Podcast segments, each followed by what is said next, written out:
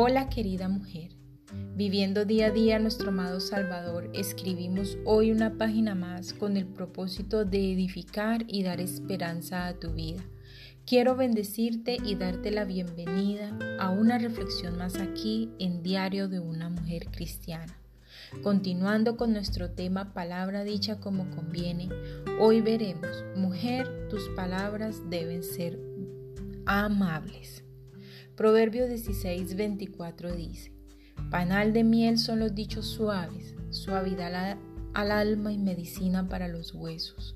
Los dichos suaves, agradables y amables tienen las cualidades de un panal de miel, dulzura al paladar y medicina a los huesos, como lo expresa Kittner. Decir cosas agradables siempre que se pueda es un sencillo beneficio que podemos aportar para los que nos oyen, tanto para su mente como para su cuerpo.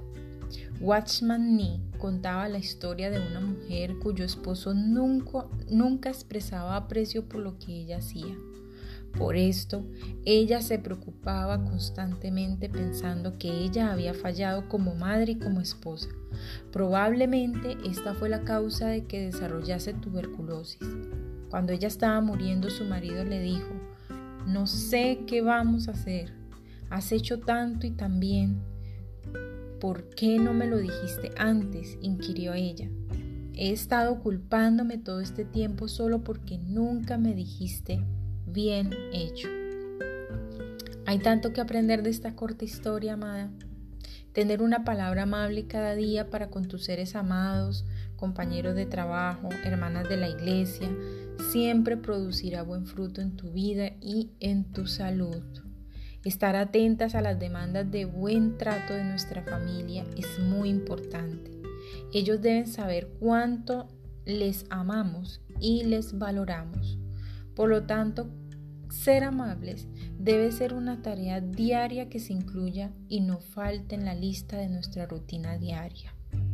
La amabilidad también es una forma de expresar amor, de mantenerte saludable y saludables a los que te rodean, de mostrar valor, de fomentar la paz en nuestros hogares y con nuestros familiares. Yo no concibo mi mundo sin esta cualidad, la verdad.